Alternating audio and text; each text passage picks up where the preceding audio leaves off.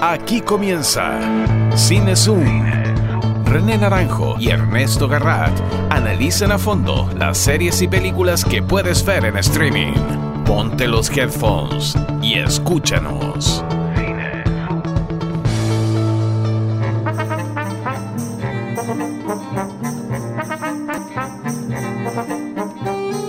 Tanto tiempo sin vernos, Ernesto. Sí, demasiado. Bueno, ha sido una vida un poco agitada desde, desde que nos vimos la última vez. Han pasado muchas cosas en el país, en fin. Sí, y además como que, como que la llegada de la primavera activa todos los, eh, los proyectos y las ganas de, hacer cosas y se junta, aparece como un montón de gente que quiere hacer cosas. Va a entrar Dominga Sotomayor, eh, con quien vamos a conversar sobre la película de ella, el cortometraje Correspondencia, codirigió con Carla Simón, que va a inaugurar el Festival de Cine de Valdivia. Así que en este instante va a entrar, va a entrar Dominga, nuestra invitada especial de hoy. Hola Dominga, bienvenida. Hola, ¿cómo, Bien, Hola, ¿cómo estás Dominga? Un gusto. Bien, tanto tiempo. Tanto tiempo, qué bueno verte, sí. ¿Han estado bien dentro de todo? Sí, lo que se puede. ¿Y tú? Sí, también, sí. Eh, muy agradecida de estar bien, en verdad. Sí, con harta pega que me, que me distrae, tranquila en mi casa, toda la familia sana. Oye, te estamos muy contentos con Ernesto de tenerte aquí invitada en nuestro podcast Cine Zoom, que ya superó las 12 ediciones ya. Sí, claro, claro, comentándolo. Lo tenemos enfocado para comentar eh, lo que son los estrenos de series y películas en streaming, pero ahora justamente queremos hacer una excepción para hablar de este, esta película, este corto que tú hiciste junto con la realizadora española Carla Simón, que va a inaugurar el Festival de Cine Valdivia, y hablar un poco de lo que ha estado haciendo, contar eh, que viene el Festival de Valdivia a partir de los primeros días de octubre, el 5, si no me equivoco, el de inauguración que vas a estar tú con, eh, este corto Correspondencia, eh, la misma jornada que se, que se estrena oficialmente en Chile, eh, lo que habría sido el primer largometraje de Raúl Ruiz, El tango del viudo, va a ser como un viaje en el tiempo, ese, ese ver esa película de 1967. Cuéntanos, Dominga, esta correspondencia, ¿cómo surge? Porque entiendo que es una película pensada y realizada en pandemia. Sí, mira, fue un proyecto súper espontáneo. En verdad, no, empezó antes de la pandemia, desde fines del año pasado. Yo conocía muy poquito a la Carla Simón, pero me había gustado su primera película, que se llama Verano 93. Siento que teníamos cosas en común y ella me habían dicho que le gustaba Después a Domingo, que había sido también una inspiración para su película. Entonces, habían como conexiones lejanas. Y a ella le invitaron de un canal de televisión española a hacer una correspondencia visual con alguien. Entonces me escribió un correo me preguntó, me dijo que le gustaría hacerlo conmigo. Básicamente era algo súper sencillo y súper espontáneo, era como que ella me iba a mandar una carta visual, o sea, un video de unos cinco minutos, y yo le tenía que responder a eso. Entonces yo en verdad no sabía qué iba a terminar siendo. Más bien eran, eran cuatro cartas que nos íbamos a mandar en un periodo como de dos meses, y, y, después eso se iba a pasar en la televisión española junto con correspondencias de otras artistas o otros artistas de otros países ahora la gente habla de un cortometraje, pero para mí fue como una especie de, encargo bonito, una posibilidad de conocer a Carla mejor también. ¿Pero ustedes se conocían ya personalmente? No, o sea, sí, pero muy poquito. Ella había estado en Chile en el 2007 y yo justo no estaba acá. Entonces ahí me trató de contactar a través de un amigo cineasta y después en el Festival de, de Toronto, cuando yo fui con Tarde para Morir Joven, ella estaba también y ahí nos presentaron como en una fiesta, no sé, pero hablamos cinco minutos. Ese era como lo, lo poco que nos conocíamos. Entonces, correspondencia básicamente son estas cuatro cartas. Eh, es un proyecto súper personal igual. Ella me, a, ella se le había muerto su abuela hace muy poquito, entonces me, me, empieza a contar que está desarmando el departamento de su abuela y a fijarse como en todos los objetos que quedan y, como a partir de eso surge una reflexión sobre las mujeres de su familia, sobre que no quedan más descendientes, que ella no sabe si va a tener hijos o no, siendo directora, ah, algo así. Sí, eso quería preguntar, porque ¿cómo, cómo uno eh, establece una relación de cartas, porque son una relación epistolar finalmente esta que tú haces, sin conocer mucho a la persona, ¿no? Como de, de, qué hablan. Ella parte entonces, Carla, que hizo este hermoso film Steve 1993, verano 1993. Ella parte entonces haciéndote una, una confesión bien íntima.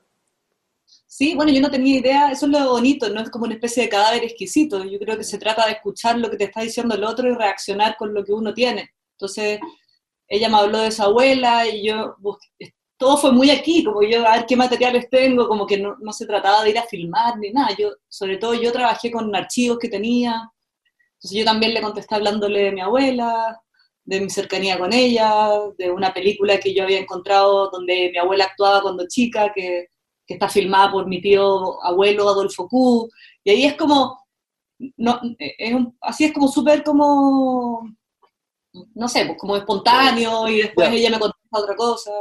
Pero muy íntimo todo, ¿no? Muy, muy, íntimo.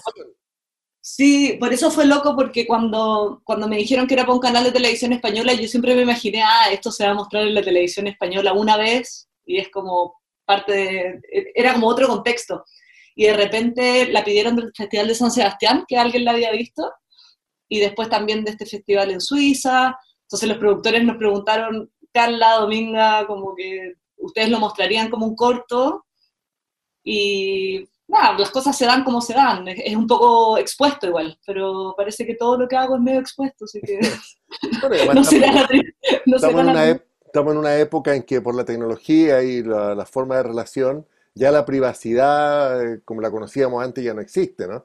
Justamente la, intimidad se comparte todos los días, cada rato en, redes sociales, entonces no parece tan extraño ver una película de este tipo, ¿no?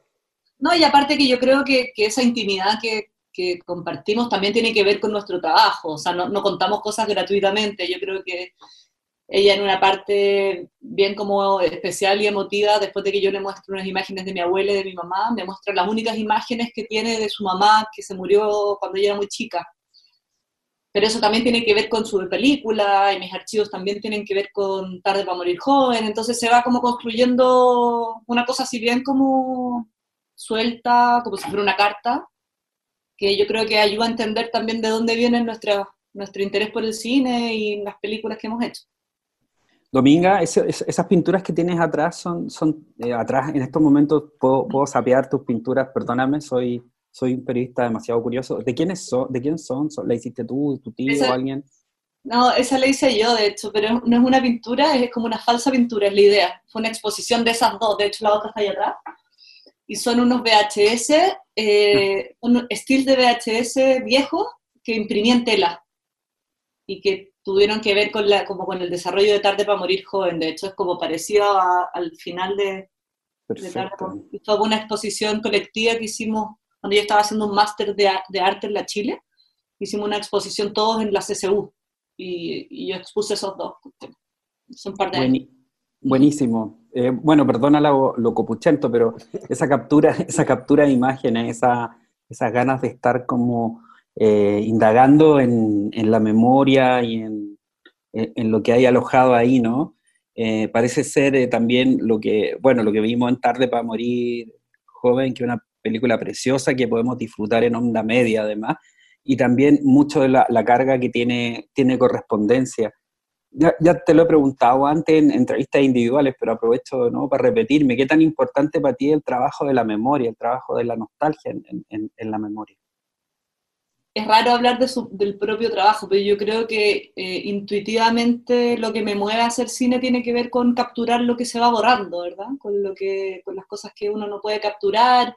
Eso es como el primer impulso, como, no sé, en De Jueves a Domingo todavía era ser, tenía como cerca una sensación de viajar en el asiento de atrás del auto, como que tenía imágenes todavía cercanas que sentía que se me iban a borrar y quería hacer una ficción con esa sensación y creo que ahora no podría hacer esa película, por ejemplo, eso ya fue, como que ya se, como que ya pasó.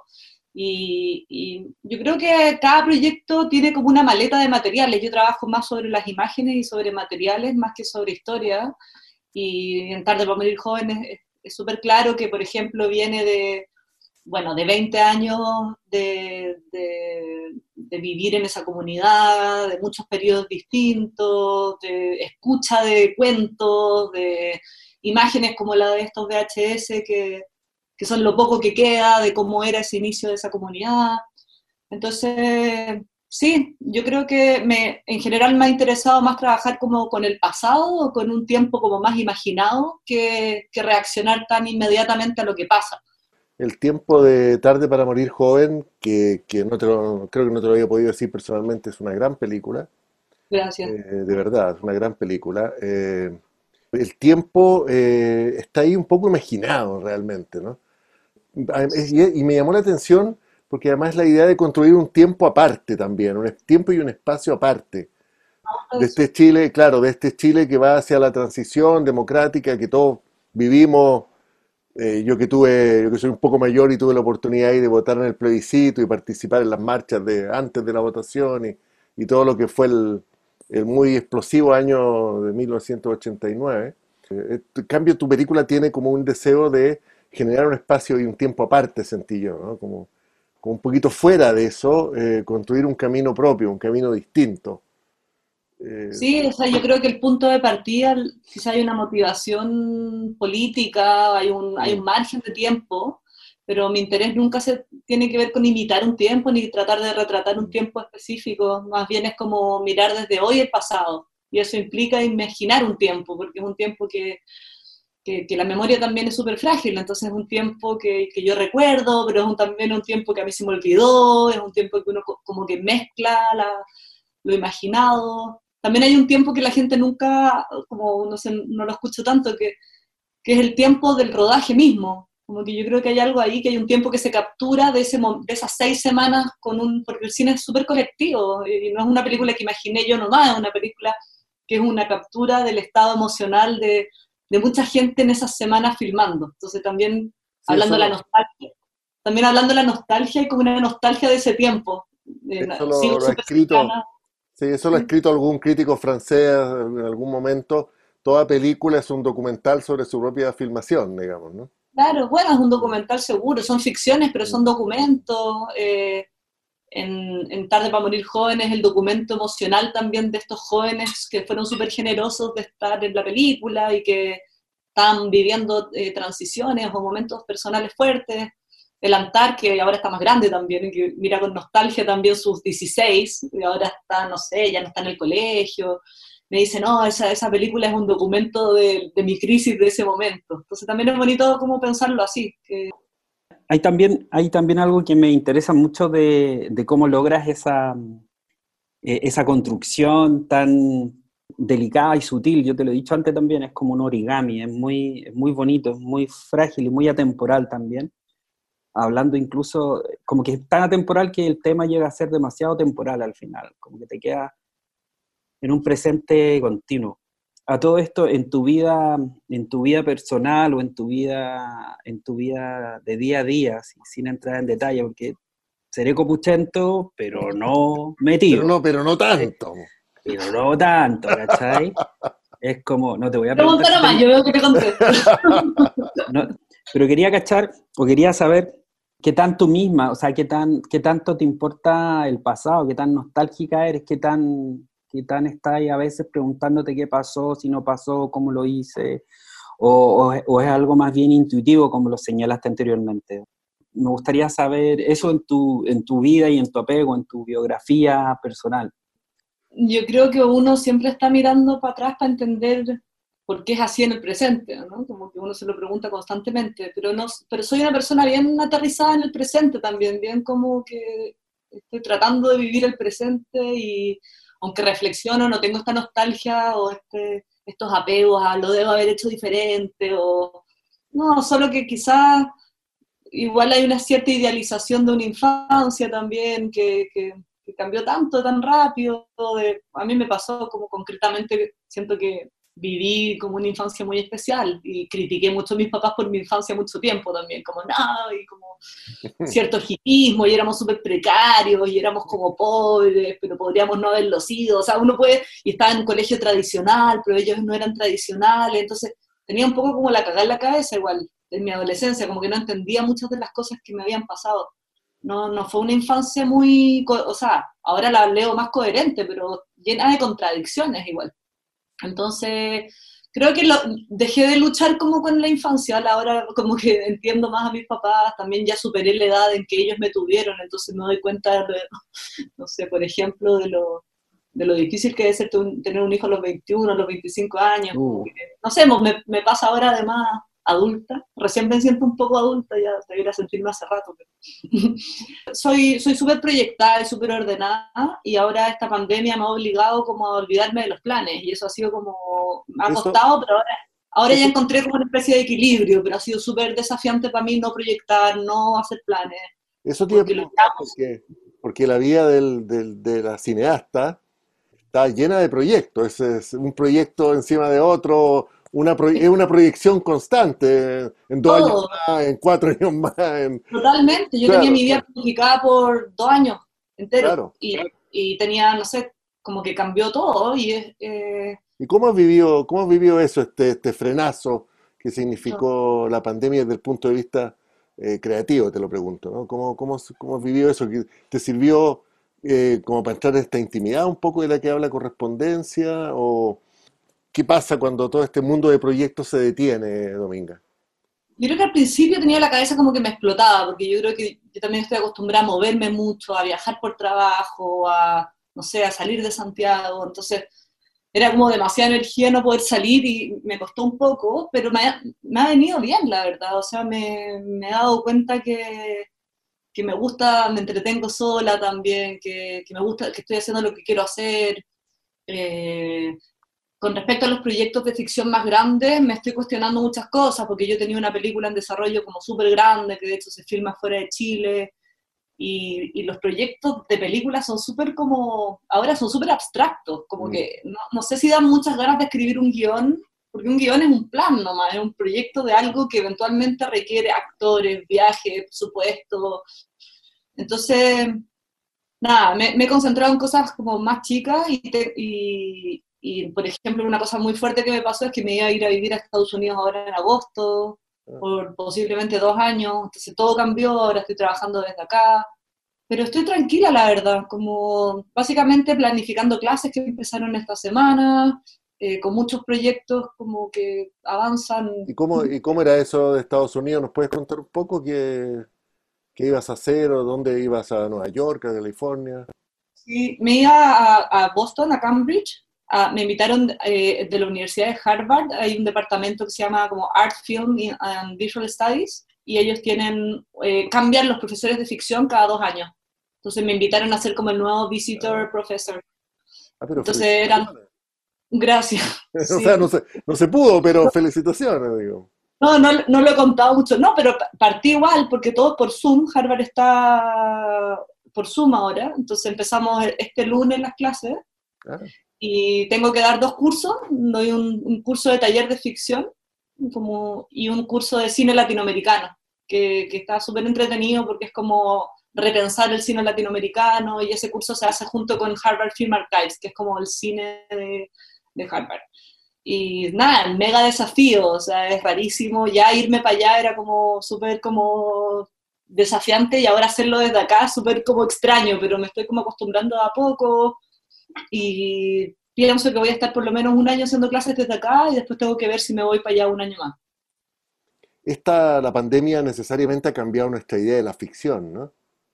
No sé si viste el documental, el, el largometraje Homemade, las películas de, de, los distintos realizadores.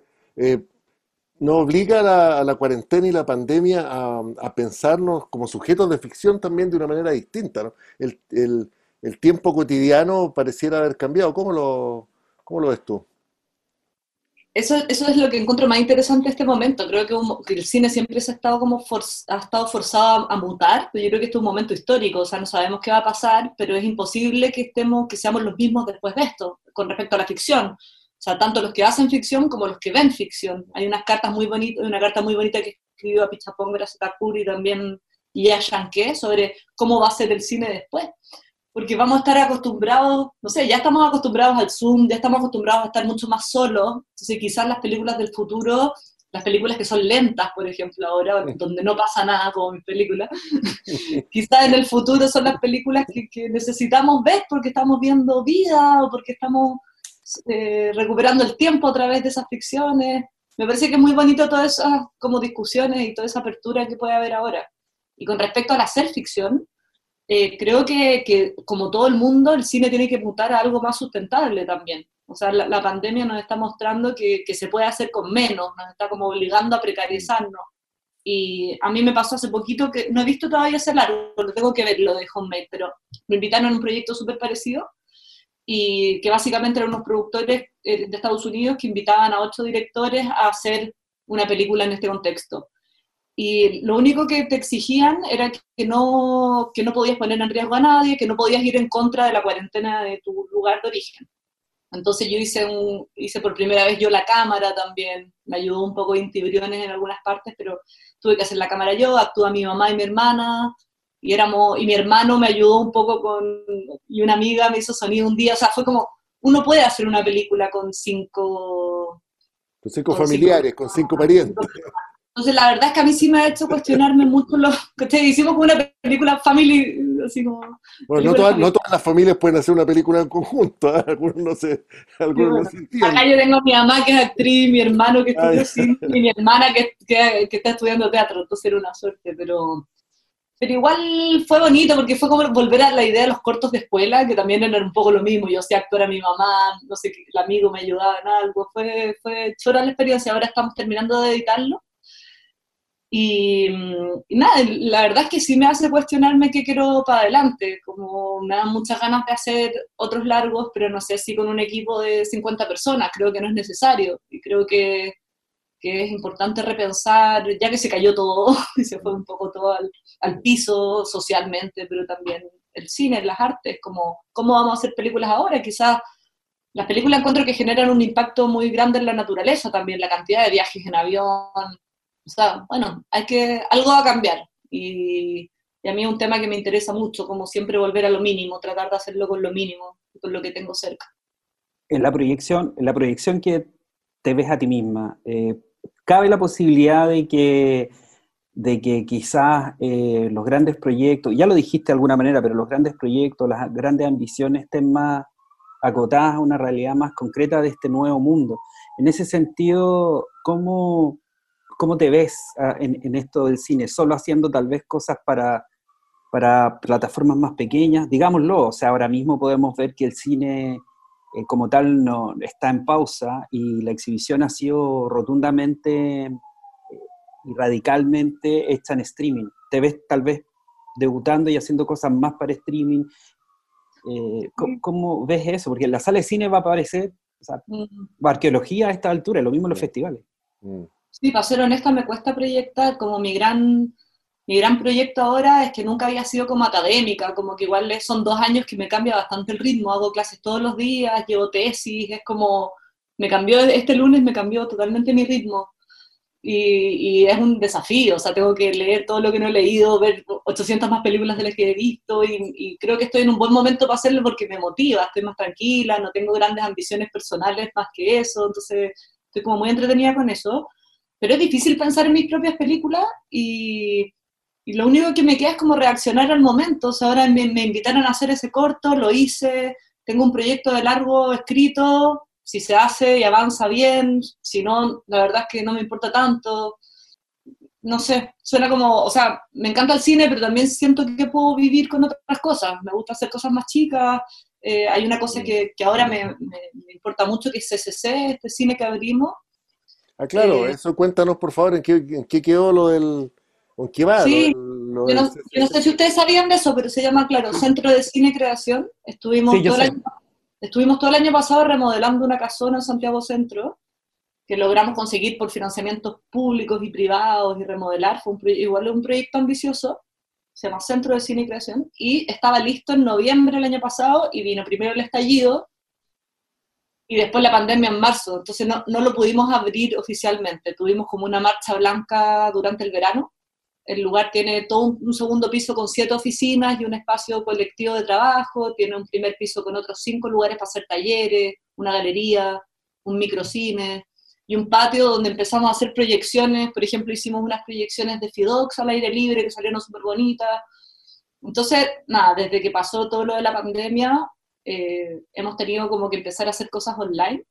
Y la verdad es que ha funcionado súper bien. Es raro porque justamente la idea de CCC era convertirse en un cine de barrio y hacer como atractivo el ir a un cine y verse físicamente y no, no estar aislados en nuestras casas viendo películas. Y ahora es justamente lo que estamos haciendo.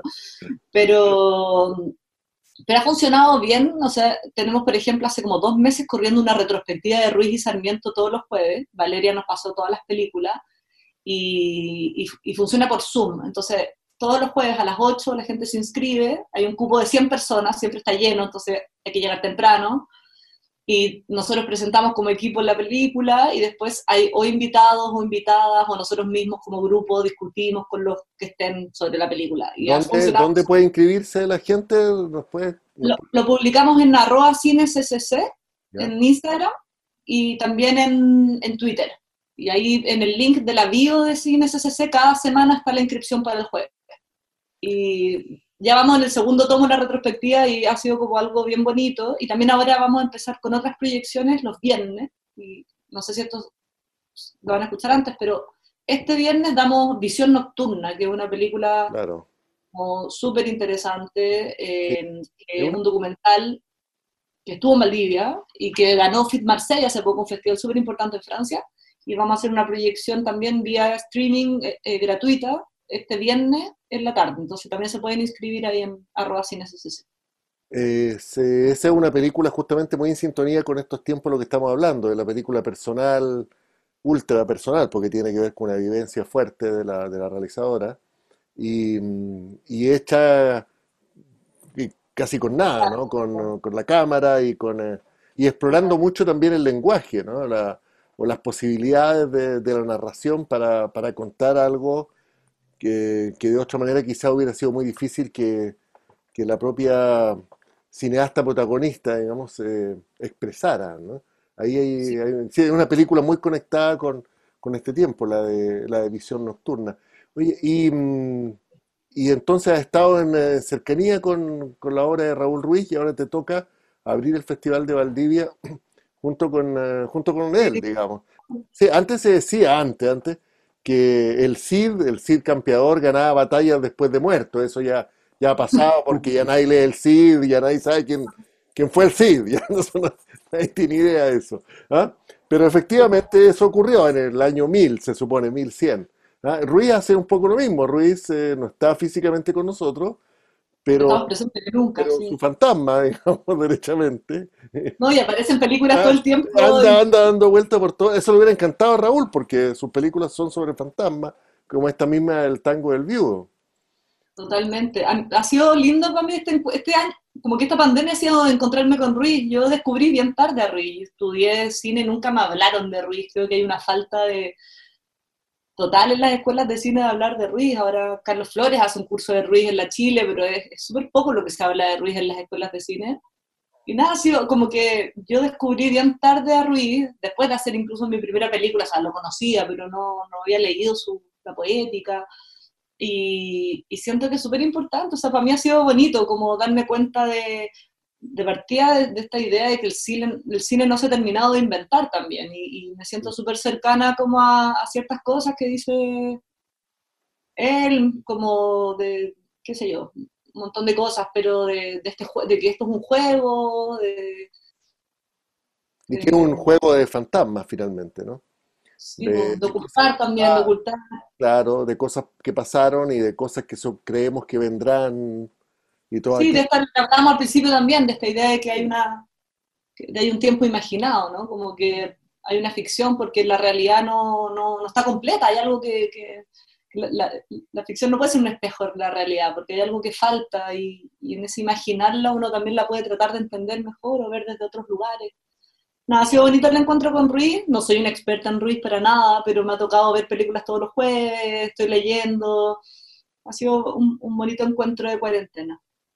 Y, bueno, también algo que tiene Raúl Ruiz, que es súper bacana, además de toda, toda esa concepción temporal y todo, es, es como el sentido del humor también, ¿no? Como reencontrarse con el sentido del humor y lo sardónico del chileno. Y siempre me encanta ese episodio de, de, La Divina Comedia, donde él codirige un, un, segmento junto a Peter Greenaway y él ambienta el purgatorio en Chile, con cántaros de, guerra, de, greda, guasos y, y, el hablamiento el hablamiento épico del texto original, pero ambientado en el Chile más real y profundo. Total, y, y, yo, y yo actúo en esa película. y René, por supuesto. Se filmó acá en 1986, si no me falla la memoria. No, pero yo salgo en un solo plano, soy un... Quiero ver que lo quiero ver. quiero, verlo ya. quiero verlo ya. Tengo una foto por ahí, eh, me estuvieron maquillando como dos horas porque me tenía que llenar la cara de ojos, esa idea de Raúl. Entonces me pusieron muchos ojos de vidrio, ojos de, de, lo, de lo, que pillaron, digamos. ¿ah? Eh, de metal, en fin, y, salgo, salgo como así, así como a lo David Lynch, como para dar un susto, con la cara mm, llena de, llena de ojos. Así que estoy, estoy también por ahí. A eso no lo sabía Ernesto, lo estoy, lo estoy golpeando. No, no, no lo sabía, pero pongo cara de nada porque, porque no puedo parecer tan ignorante frente a la gente que nos escucha y ve. Entonces, mejor mi idea era como asumir que sí lo sabía hasta que me delataste, René, pero todo bien. Sí, lo otro, y lo otro interesante de Ruiz es como esta manera más tangencial de, de, ser crítico políticamente, ¿no? Como que no, no, Ahí me siento también media como identificada con esta de ser oblicuo, claro. Oblicuo, de irse por las ramas, pero a la esencia, como dicen. Como, sí. yo creo mucho en la dispersión también. Que esa, eso irse por las ramas y ser oblicuo es súper chileno al final. Yo creo que eso es lo que, lo que hace que veamos la chilenidad en las películas más extranjeras de Raúl Ruiz, siempre son súper chilenas por eso. Claro. Oye, además este sábado, recordemos, eh, dan eh, Palomita Blanca restaurada, la Cineteca Nacional la transmite en su web el sábado 22 a las 20 horas. Así que es eh, una buena oportunidad para reencontrarse con lo oblicuo. Eh, una película que además marca mucho el cine chileno. Yo soy adicta a Palomita Blanca. Me pasa que cada vez que la veo siento que me gusta más. Es lejos mi película como chilena favorita. Me parece muy increíble y les recomiendo que la vean el sábado. Y, es como, como que no sé si Ruiz era consciente de la captura de esa época que estaba generando. Como que eso, eso es lo que es tan bonito y tan, tan motivante del cine para mí, que es lo que hablamos al principio. la posibilidad de capturar, era consciente, yo también creo, esa posibilidad de capturar algo que se va. Y, en ese sentido, un habla que ya no existe. Yo no, yo no existía en esa época y puedo estar en esa habla, en esa manera como se hablaba, que ya no se habla así. En, no, me parece una película muy... Nada, que tiene un humor increíble también. Sin duda. Eh, vamos a estar atentos entonces a correspondencia en el Festival de Cine de Valdivia, una película íntima. Yo siento que una película, eh, quizá un último concepto para, para concluir, eh, Domingo, sobre correspondencia, una película bien, bien de cuarentena, aunque no lo sé, aunque no esté pensada, ¿no? Está como conectada con nuestro tiempo. Sí, sí, yo la hice además en el estallido, donde ya estábamos como medio encerrados, es una película súper cruzada por las circunstancias, como también de cuarentena en el sentido de que es como usando los materiales que uno tiene. No, no, se trató de una película de ir a buscar muchas cosas, sino como de meterse en la maleta personal y, responder con esos materiales a la mano. Sin duda. La estaremos viendo con Ernesto Garrat, por supuesto, la comentaremos acá, Ernesto. Sí, de, de todas formas, muero, muero de ganas, aparte que me encanta mucho como tu caligrafía audiovisual y los ambientes que genera, así que la esperaré con ansia. Y me parece que es un formato estupendo, darse cartas eh, visuales o visuales, es maravilloso. Es un formato que existe hace tiempo, hay unas cartas que recomiendo mucho entre de Kiarostami y Erice, mm. ahora mismo en la Casa Encendida de España hay unas cartas entre Rita Acevedo Gómez, o sea, es, es un formato muy de cuarentena creo la correspondencia, eso sí que sí es muy el formato del encierro, volver a las cartas al uno a uno.